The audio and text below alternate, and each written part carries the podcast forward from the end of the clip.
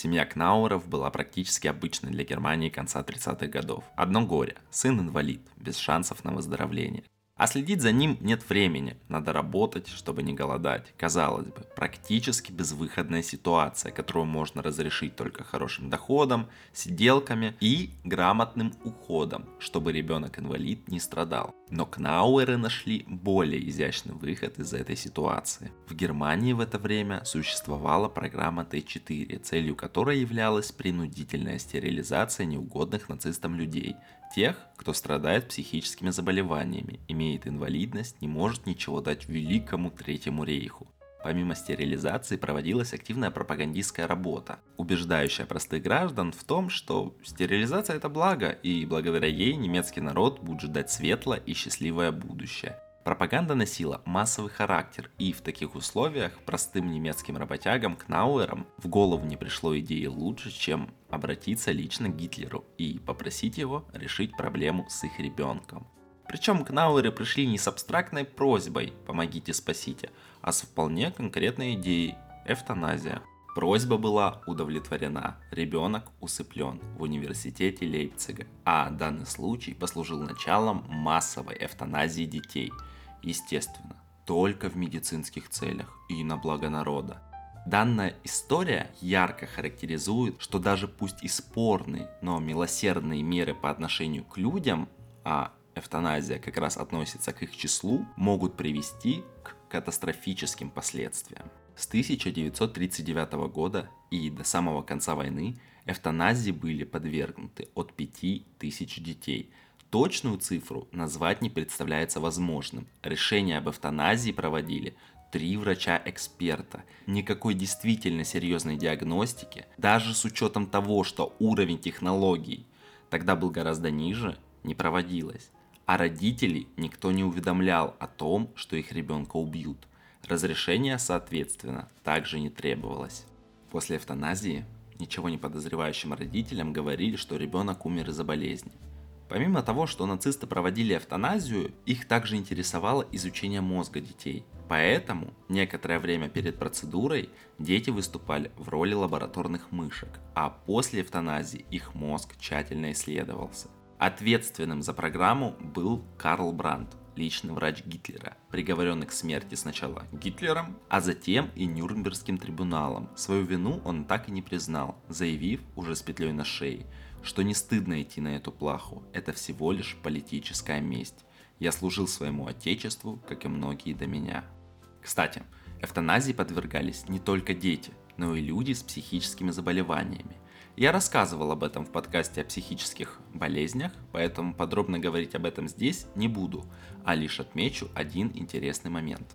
Когда я искал материал для подкаста, мне под руку попалась статья о том, что суровый Адольф Гитлер отправил на эвтаназию собственную двоюродную сестру, больную шизофренией, некую Алаизию Файт. Эта история преподносится как очередное доказательство того, что Гитлер был бесчеловечным и жутким монстром – Проблема лишь в том, что Алайзия Файт, пусть и была родственником Гитлера, но не двоюродной сестрой, а троюродной, но с самим Гитлером никак не взаимодействовала, у них не было никаких отношений, так как она была родственницей со стороны отца, а с отцом и с большинством родственников по отцовской линии у Гитлера были весьма напряженные отношения, либо же их не было вовсе. А посему рассказывать о случае Алайзии Файт как о чем-то экстраординарном не имеет никакого смысла. Никаких родственных чувств Гитлер к ней не испытывал. Да, он был тем самым монстром, но демонизировать его фигуру такими дешевыми историями попросту бессмысленно. Зачем, если есть правдивые вещи, которые характеризуют его куда лучше? Вы можете подумать, а как все эти истории связаны с опытами нацистов над людьми? Что же, до зловещей части про докторов в концлагерях мы обязательно доберемся, а для чего это все нужно было, я сейчас расскажу. Это подкаст Агликалча, меня зовут Антон, и сегодня мы разберемся, зачем нацистам были нужны опыты на людях, что из этого вышло и к чему эти опыты привели. Давайте начнем. Любой политический режим должен опираться на какой-то фундамент, проводя репрессивную политику – обычный немец не понял бы, почему его законопослушные соседи-евреи внезапно стали людьми второго сорта, если государственная пропаганда прежде не втолкует ему, почему это произошло. Гитлер наверняка это понимал, а посему пропагандистская машина Третьего рейха работала как часы. Но даже она бы не смогла оправдать всю бесчеловечность режима для обывателей, если бы не экономическая ситуация в стране тех лет и настроения, которые царили в Германии того времени. До прихода Гитлера к власти Германия была в кризисе. Денег нет, полно безработных, Германия следует унизительному Версальскому договору, а в стране властвуют реваншистские настроения – Люди помнят ту великую Германию, не понимают, почему она стала такой слабой, не способной помочь своим гражданам. В этой атмосфере рождаются не только грустные мысли о стране, которую мы потеряли, но и бесконечный поиск врагов. Люди всегда ищут виноватых, и куда проще свалить вину в своих бедах на абстрактных евреев, чем попытаться искать проблему в себе. Националистические идеи были популярны в Германии еще до прихода Гитлера. Очень популярны а Гитлер был лишь самым радикальным и амбициозным последователем этих идей, что в итоге привело его к власти. И благодаря привлечению иностранного капитала в первые годы правления, а также грамотным экономическим реформам, ну, на самом деле спорным, но эффективным, правительству Гитлера удалось победить безработицу и поднять экономику Германии с колен, что еще сильнее убедило людей в том, что идеи, которые несет Гитлер и его партия, являются верными, и этому человеку можно доверять. Это в купе с колоссальной пропагандистской работой и мерами по сплочению немецкого народа привели к тому, что многие люди Германии безоговорочно стали верить в то, что они являются чистой нацией, а остальные нации должны либо им служить, либо погибнуть. И в такой ситуации внезапно становятся обоснованными безумные зверства Третьего рейха и не менее безумные опыты над людьми. Евреев же даже за людей не считали. Идеология Третьего рейха предполагала иерархию наций, и евреям в этой иерархии места не нашлось.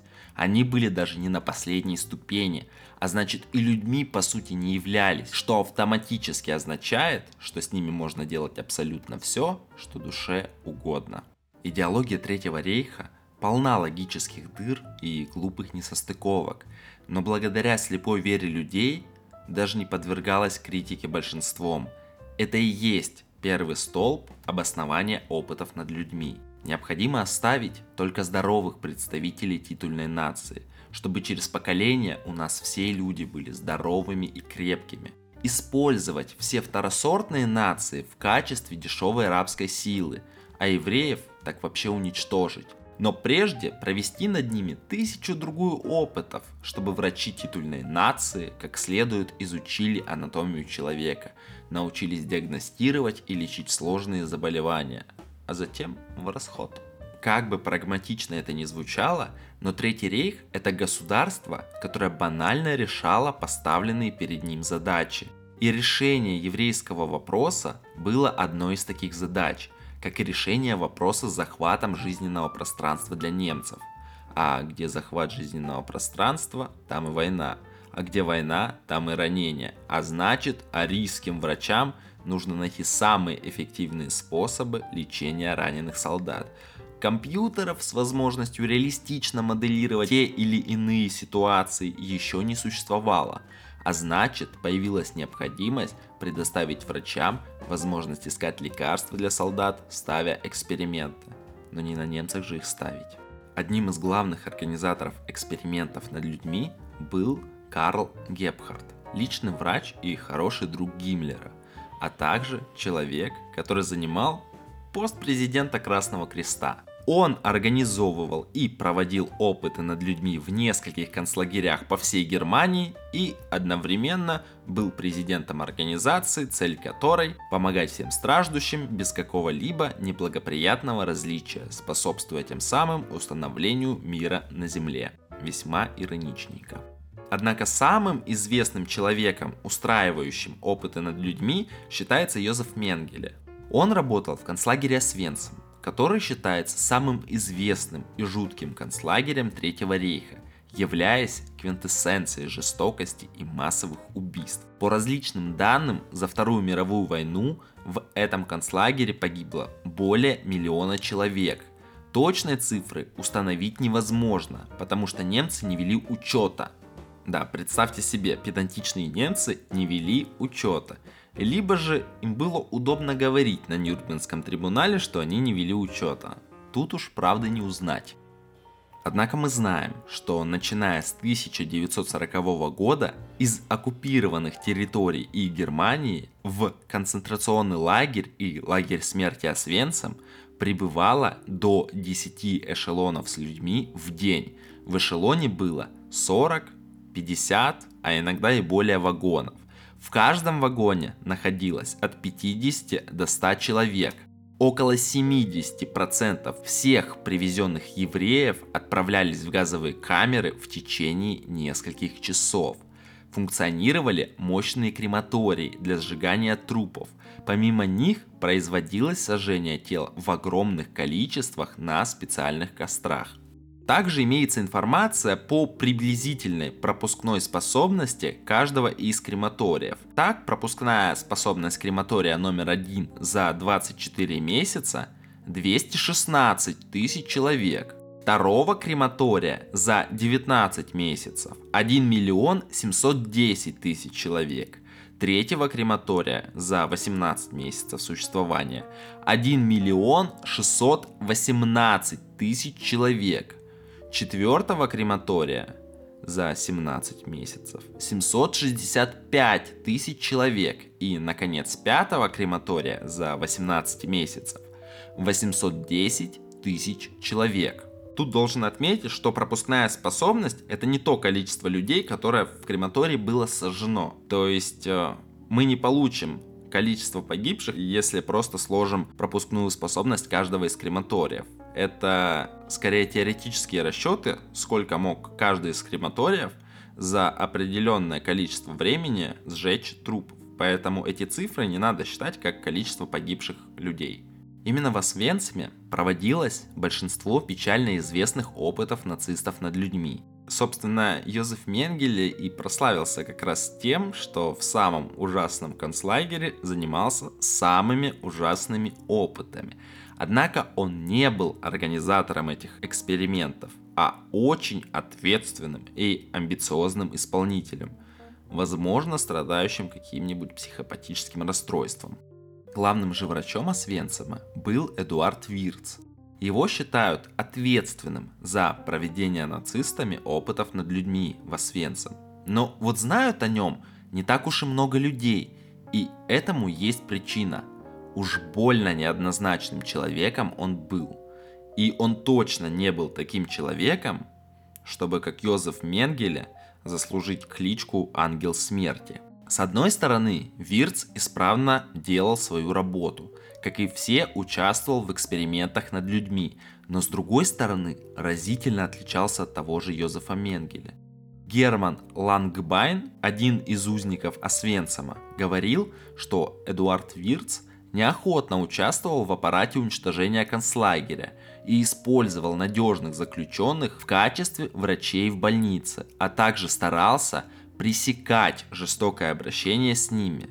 Более того, Лангбайн, будучи участником сопротивления, представьте себе, но в концлагере действительно было сопротивление. Так вот, Лангбайн, несмотря на это, полностью доверял Вирцу и даже сообщил ему, что сопротивление заочно вынесло ему смертный приговор – Естественно, это было сделано не из гуманных целей, не для того, чтобы Эдуард Вирц, испугавшись, сбежал. Это было сделано скорее для того, чтобы требования сопротивления были удовлетворены. То есть Лангбайн сообщил эту информацию Вирцу осознанно, для того, чтобы на Вирца давить. Помимо всего вышеперечисленного, Эдуард Фирц часто использовал свое апелляционное право в ходе судебного разбирательства, учиненного лагерным гестапо, и тем самым спасал заключенных. А также он улучшал катастрофические условия содержания в лагере для того, чтобы сдержать эпидемии сыпного и брюшного тифа.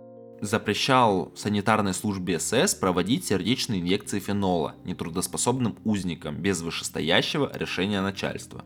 Если что, сердечная инъекция фенола приводит к смерти человека. И не самой приятной смерти. Поэтому это было достаточно гуманным решением со стороны Эдуарда Вирца. Тем не менее, это не спасло его от Нюрнбергского трибунала. Его поймали, его должны были судить, но еще до начала всех заседаний он решил, что не хочет в этом всем участвовать и, скажем так, покинул наш мир, не прибегая к сторонней помощи. Его, конечно, попытались спасти, но из-за полученных ран он все равно долго не прожил. А вот Йозеф Менгеле прожил весьма долгую жизнь и Нюрнбергского трибунала успешно избежал, скрываясь в привычной для нацистов Аргентине, а позже и в Бразилии. Но Менгеле мы все-таки оставим на сладкое. Сейчас давайте поговорим о самих опытах, которые осуществляли нацисты. Опыты нацистов над заключенными можно условно разделить на три категории. Первая категория – это поиск лекарств и вакцин – от опасных вирусных и инфекционных заболеваний, будь то тиф, чума, малярия. Вторая категория – это поиск способов эффективного лечения солдат, получивших ранения во время войны, будь то обморожение, ожоги, инфекция, попавшая в кровь вследствие ран и так далее. Третья категория – это изучение генетики человека, попытки генной модификации человека, эти эксперименты включали в себя попытку сшить близнецов, чтобы превратить их в сиамских, поменять человеку цвет глаз и сексуальную ориентацию, например.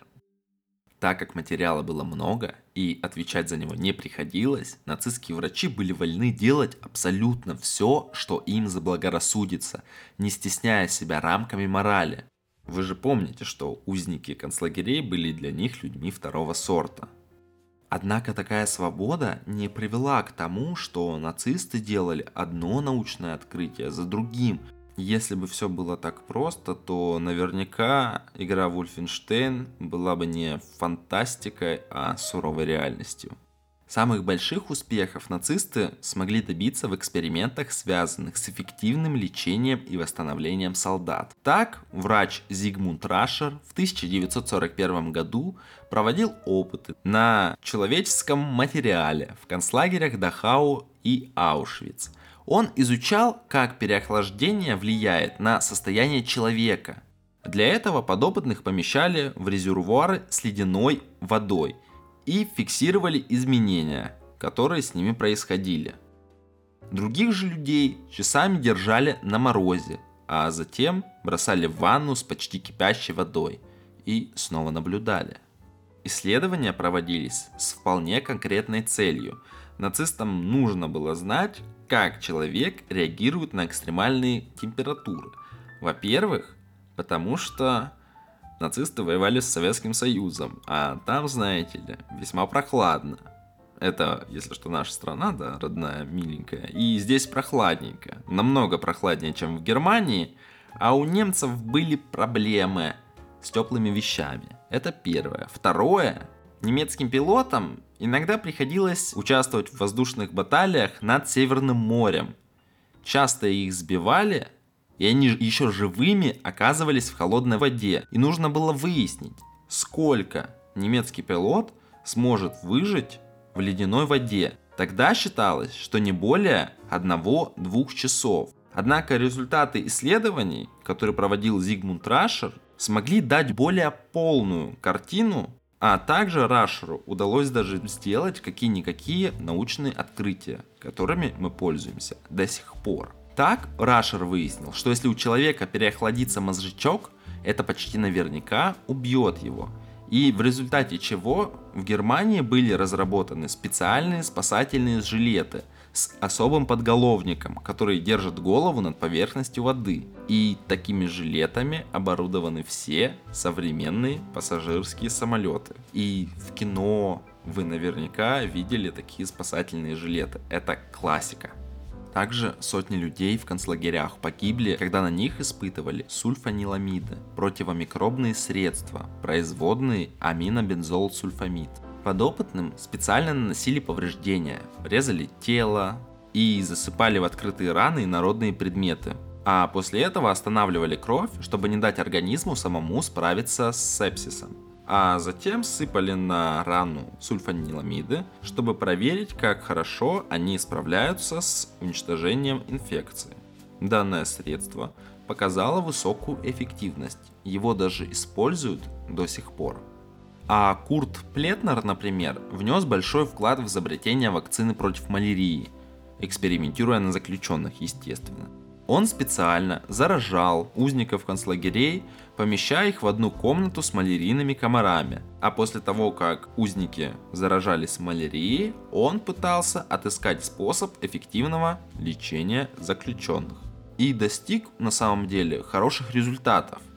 Так, Плетнера после войны не только освободили от ответственности, но и взяли на кафедру Фрайбургского университета, так как его вклад в науку сочли настолько высоким, что решение казнить такого человека было бы просто кощунственным. Хотя стоит заметить, что вопросы о его нацистском прошлом все равно преследовали ученого всю оставшуюся жизнь.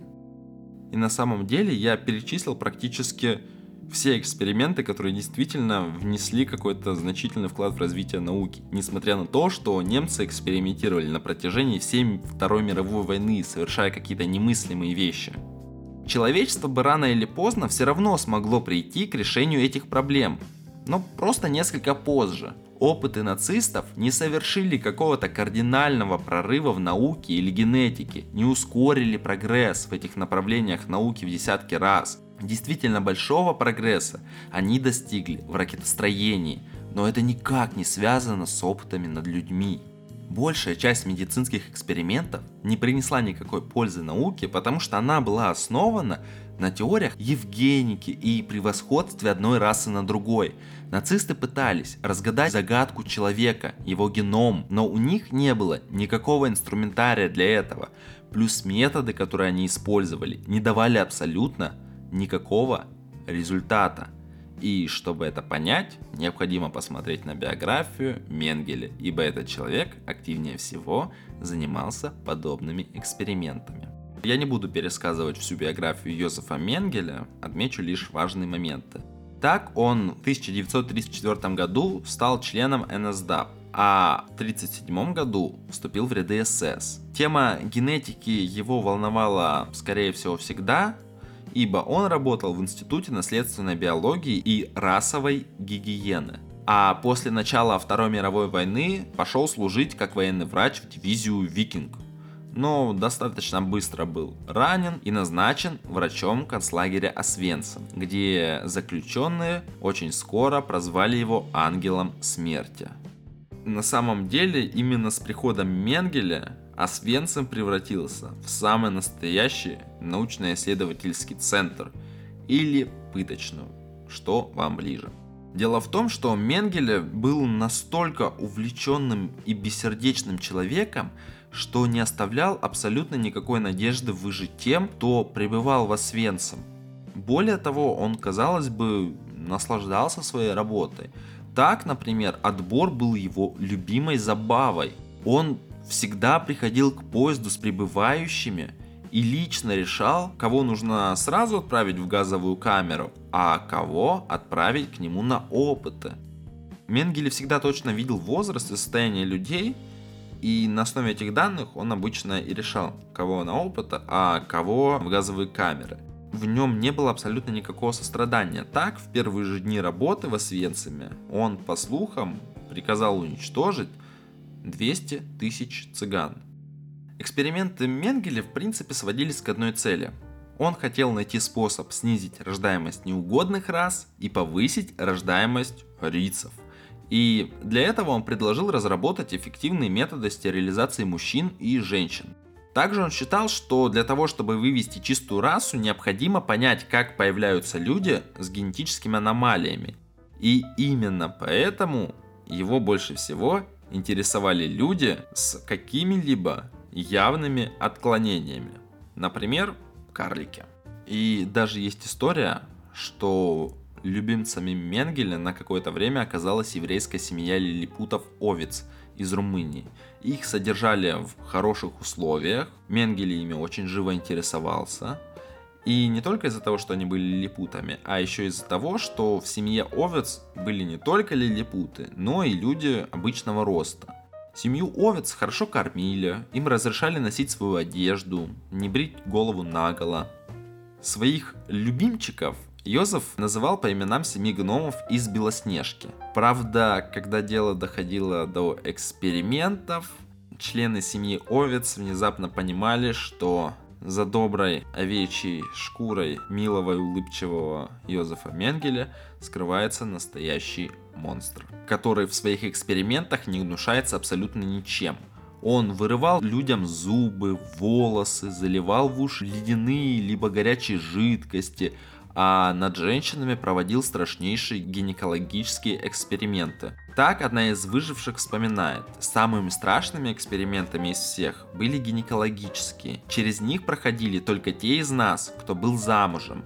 Нас привязывали к столу, и начинались систематические пытки. Они вводили какие-то предметы в матку, выкачивали оттуда кровь, расковыривали внутренности, чем-то пронзали нас и брали кусочки образцов – боль была непереносимой. И тут я должен отметить еще один факт. Дело в том, что нацисты не пользовались анестезией. Во-первых, потому что она вредит чистоте эксперимента. В конце концов, если ты изучаешь человека и его реакцию на те или иные стрессовые ситуации, использовать анестезию абсолютно бессмысленно. Потому что человек будет реагировать на эти стрессовые ситуации иначе, чем если бы он был без анестезии. А во-вторых, немцам, скорее всего, было просто жалко анестезии для заключенных. Какая разница, если они все равно потом умрут?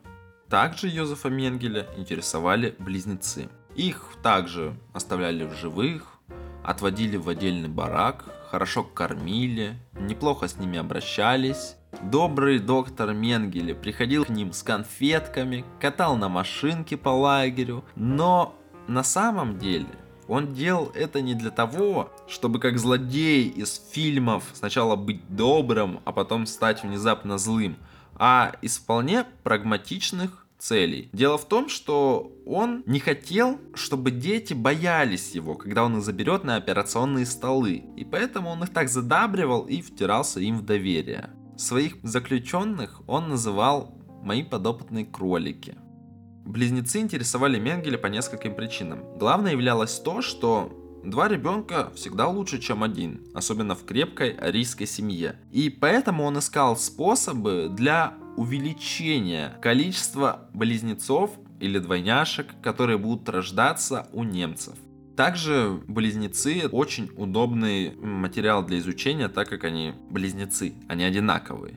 И поэтому можно проследить изменения в состоянии человека, определить разницу в состоянии человека, определить органы, насколько органы меняются под воздействием тех или иных препаратов на близнецах. Собственно, как все происходило? Сначала пары близнецов тщательно осматривались, сравнивались сантиметр за сантиметром. Как только замеры заканчивались, проверялась реакция на раздражители. А затем брался один из близнецов, и ему вводили опасный вирус – Доктор наблюдал, что будет происходить дальше. Все сравнивалось с результатами другого близнеца. И если один из близнецов в результате таких экспериментов очень сильно заболевал или находился на грани смерти, то он переставал быть интересным, как и его брат. Их либо вскрывали и изучали, либо сразу отправляли в газовую камеру. В своих опытах Йозеф Менгеле задействовал около полутора тысяч пар близнецов – из них в живых осталось только 200 пар. У близнецов также переливали кровь, пересаживали им органы друг друга, вводили им в глаза краску, чтобы проверить, могут ли карие глаза стать голубыми. И, как я уже говорил, большинство из этих опытов проводились без всякого наркоза.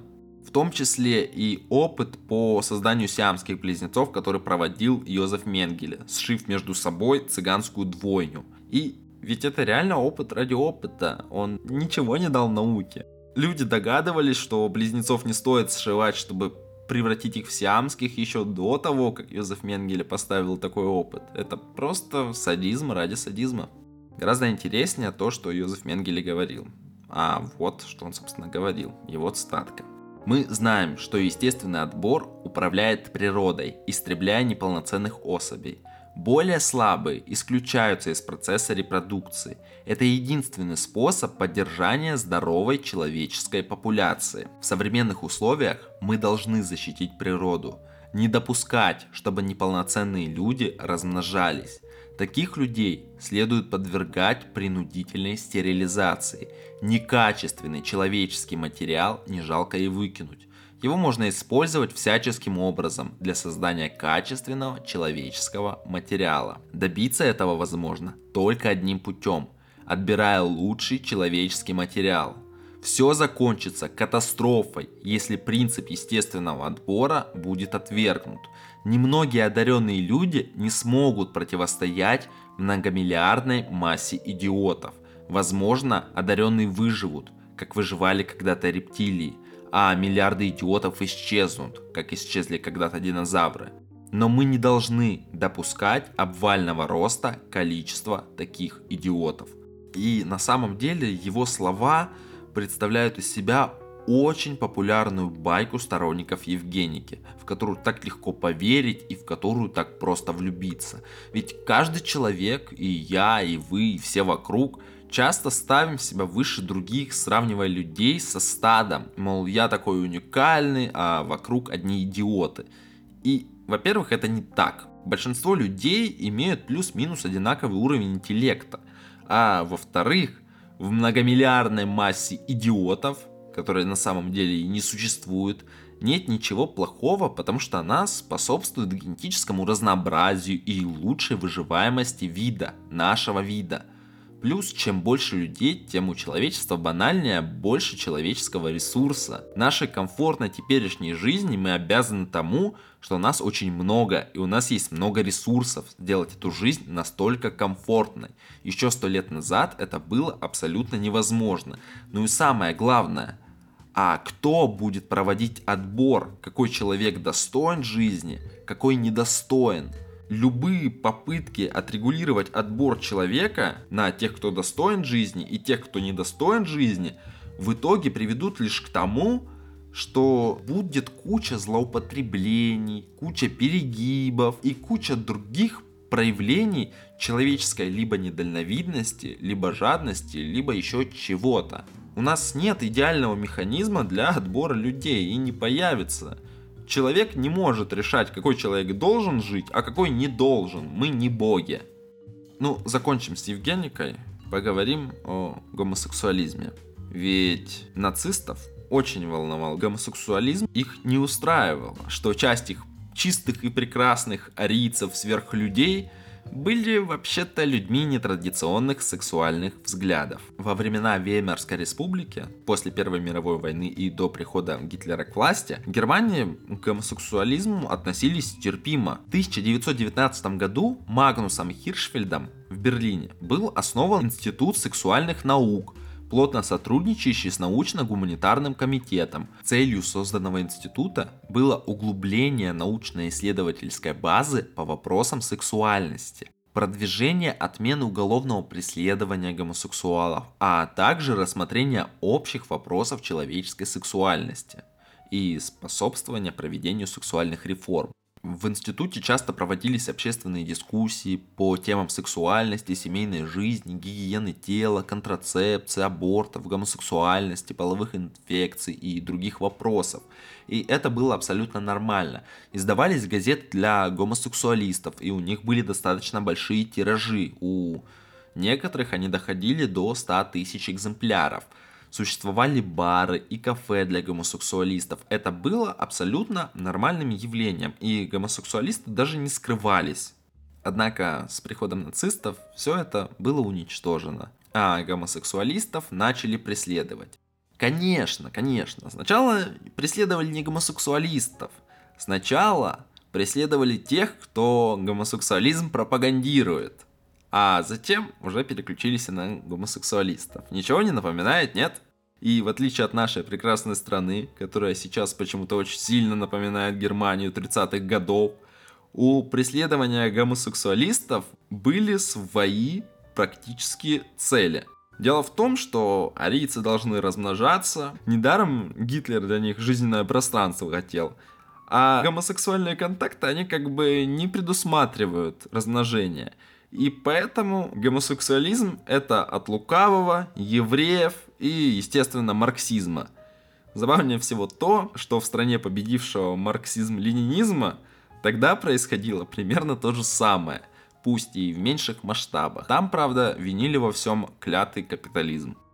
С началом Второй мировой войны за гомосексуализм взялись еще серьезнее, а гомосексуалистов начали отправлять в концентрационные лагеря. И уже в 1943 году начались опыты по излечению от гомосексуализма. Их начал датский врач Карл Вернет. Его в 1943 году пригласил лично Гиммлер, услышав о его деятельности в решении проблем с гомосексуальностью. Вернет это приглашение принял и уже в 1944 году начал свои опыты по борьбе с гомосексуальностью в Бухенвальде. К счастью, сохранилась подробная документация о проведении им операций над 12 гомосексуалами Бухенвальда. Им в паховую область вшивались капсулы с мужским гормоном. И эта капсула в теории должна была сделать из них гетеросексуалов. Первым подопытным Вернета стал 55-летний католический теолог, которого приговорили в 1936 году за гомосексуализм. Интересно то, что некоторые из заключенных соглашались на операцию абсолютно добровольно. Но не потому, что они считали свою ориентацию какой-то постыдной. Нет, у них были другие цели, вполне очевидны. Так как они находились в концлагере из-за гомосексуализма, они надеялись, что излечившись от гомосексуализма, их отпустят на свободу. И нацистское руководство на самом деле всячески поощряло такие мысли убеждая заключенных в том, что их действительно отпустят. Но как понять, что человек действительно исцелился? Нацисты, к слову, не верили гомосексуалам, которые посещали лагерные бордели, чтобы показать, что они вот уже исцеленные, скорее всех отпускаете. Да, я забыл рассказать про лагерные бордели. Дело в том, что мы воспринимаем концлагерь как жуткое, невероятно жуткое место, в котором нет абсолютно ничего. И это действительно так, но там действительности существовала система лагерных борделей, где заключенный мог, заплатив определенную сумму денег, провести 15 минут в миссионерской обязательно позе. У всех очень странных и консервативных людей почему-то сдвиг именно на миссионерской позе. Так вот, он мог провести в этой миссионерской позе 15 минут с прекрасной путаной. Это нужно было для того, чтобы выпустить пар, и этим поощряли самых ответственных работников, работников, которые желают работать с администрацией концлагеря, ну и так далее. Так вот, если гомосексуалист посещал такой бордель, ему не верили. То есть считалось, что он просто э, пускает пыль в глаза. И в 1944 году для того, чтобы проверить, действительно ли излечились гомосексуалисты или нет, их всех отправили в женский концлагерь Равенсбрюк в котором содержалось очень множество женщин, осужденных за проституцию. Лагерное руководство дало женщинам указание, чтобы они старались изо всех сил сблизиться с исцеленными мужчинами, вступить с ними в половой контакт. Ирония лишь в том, что даже если этот мужчина исцеленный действительно вступал в половой контакт и был не против, и изо всех сил демонстрировал желание – это все еще почему-то не удовлетворяло нацистское руководство, и у них все еще оставались сомнения. И на самом деле не безосновательные, потому что, ну, come on, капсула в паховую область с гормоном, серьезно, это должно помочь? Гиммлер, это твой гениальный врач? Это он должен был лечить гомосексуализм? Ты серьезно? И, собственно, эти опыты дали человечеству лишь одно.